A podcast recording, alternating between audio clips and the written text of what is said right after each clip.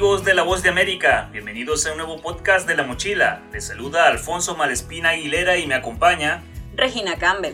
Regina, fíjate que hace poco conocí a una joven que se dedica a la belleza en el Mall San Pedro.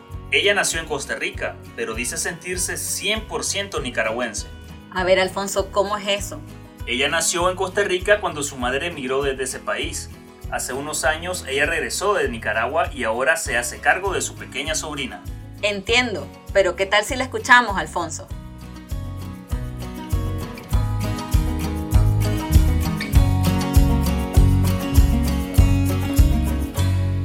Primero entonces si nos decís tu nombre, eh, cuándo te viniste y las razones por las cuales eh, llegaste acá a Costa Rica. Eh, me llamo Claudia García. Yo me vine el 7 de septiembre del 2019, ya que yo nací acá, mi mamá me llevó como a la edad de un año para Nicaragua y estaba estudiando Derecho, pero ya para cruzar al tercer año de Derecho no me permitían si no, si no tenía documentos, porque mi mamá nunca me inscribió allá. Entonces, eh, así me, me llegué acá y con la finalidad de regresar allá. Pero luego conseguí un trabajo y así fue que me, me salí quedando acá. Quiere decir que vos sos costarricense, pero has vivido toda tu vida en, en Nicaragua. Yo soy 100% nicaragüense, solo con la nacionalidad de acá.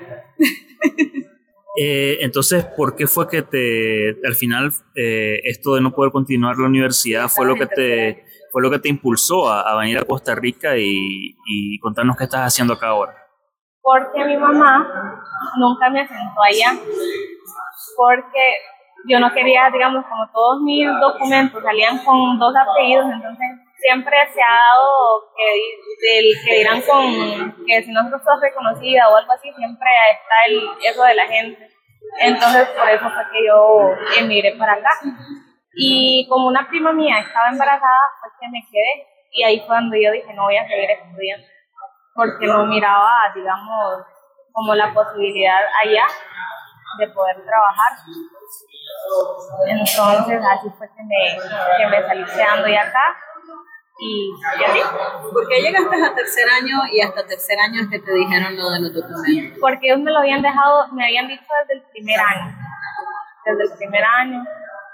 Y, y así lo fuimos alargando, entonces me dijeron que yo no me podía graduar y que no me dejaban llegar al tercer año si yo no, si no tenía los papeles de ellos.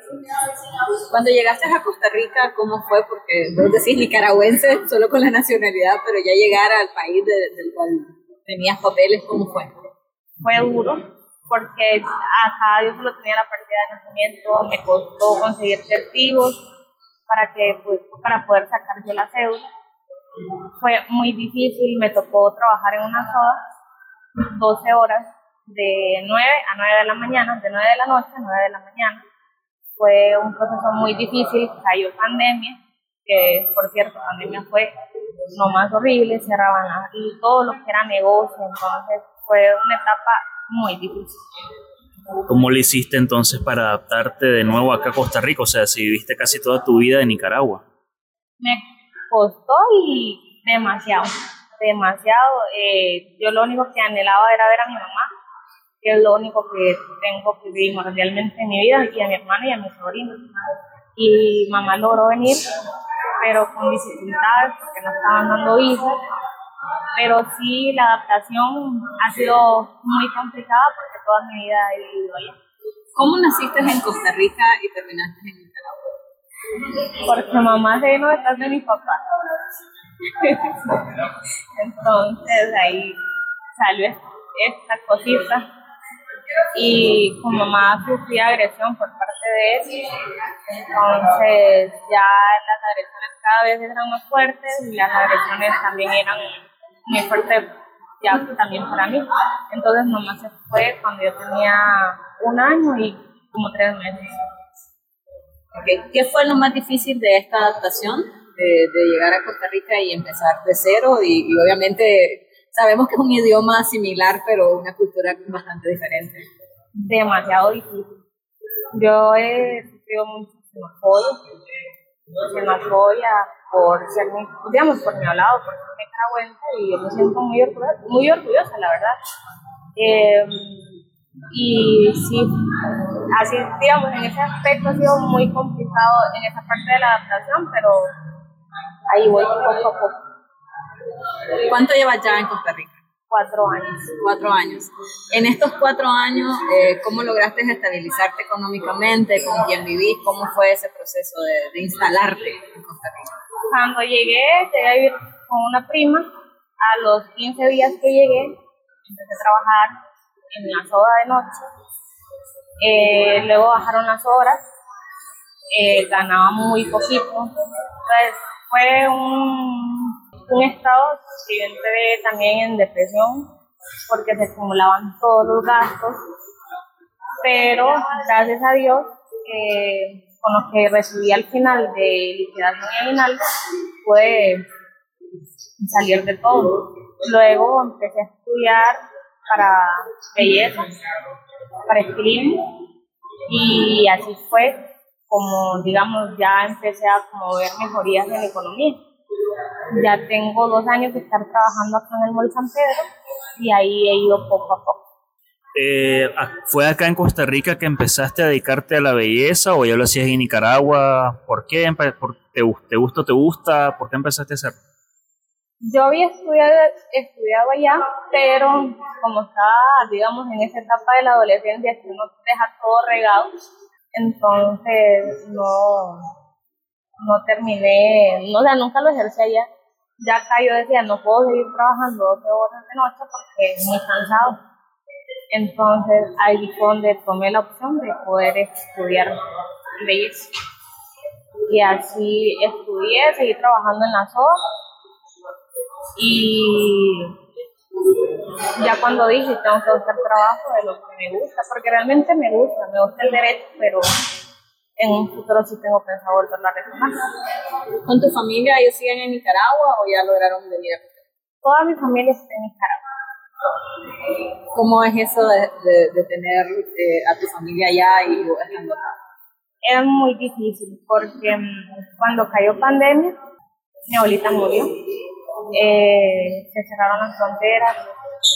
Y era algo que yo anhelaba demasiado poder estar con ella y poderla ver, pero ella murió por el COVID, murió por COVID, eh, entonces fue como una etapa muy difícil, fue muy complicado para poder, no pude ir. Luego mi abuelito se enfermó, pero gracias a Dios ahí está. Pero sí es muy complicado estar en un país y estar prácticamente ¿Acá con quién estás? ¿Seguís con tu primo? No. Eh, actualmente traje a estudiar a mi sobrina acá y es con la única que estoy actualmente. También es lo único que tengo en la vida acá y dos perros y dos gatos. ¿Cómo ha sido, cómo ha sido la vida con, con, dos perros, dos gatos y tu sobrina? Porque obviamente estás a cargo de ella. Eh, mis animales en, la, en el fundamento que me he guiado para no sentirme tan sola. Digamos, porque ya tengo tres años con uno y dos con la otra. Y los gatitos tienen poquito. Pero mi sobrina sí ha sido mi motor de la escuela para el trabajo y del trabajo para la casa. No tengo días libres porque dependo a lo que yo trabajo. Entonces, ella está al 100% conmigo, entonces ya no me siento tan sola.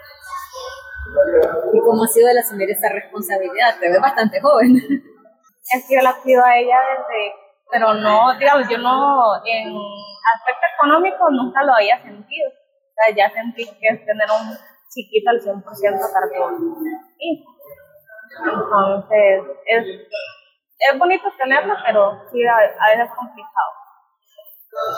¿Qué consejo le darías a las personas que tienen esta nacionalidad costarricense por este cariño por, por Nicaragua?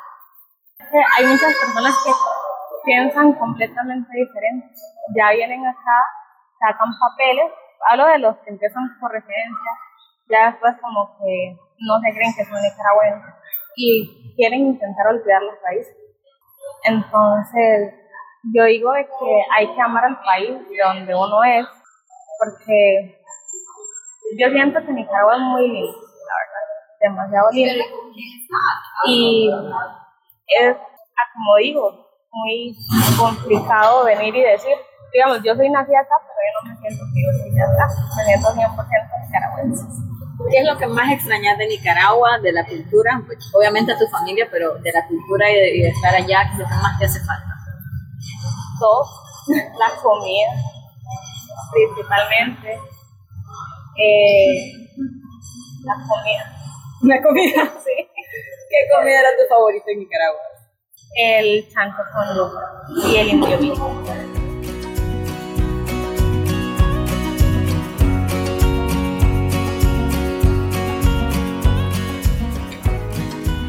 Gracias por haber escuchado un podcast de La Mochila, una producción de La Voz de América. Les invitamos a escuchar las historias de migrantes en La Mochila en lavozdeamerica.com y nuestras redes sociales de La Voz de América.